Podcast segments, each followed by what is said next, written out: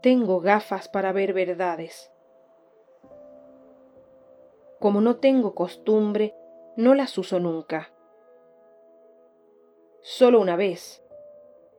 Mi mujer dormía a mi lado. Puestas las gafas la miré. La calavera del esqueleto que yacía debajo de las sábanas roncaba a mi lado junto a mí. El hueso redondo sobre la almohada tenía los cabellos de mi mujer, con los rulos de mi mujer. Los dientes descarnados que mordían el aire a cada ronquido tenían la prótesis de platino de mi mujer.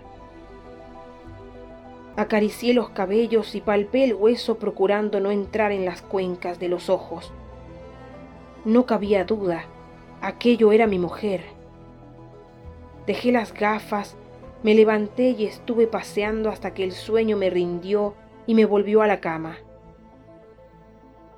Desde entonces pienso mucho en las cosas de la vida y de la muerte.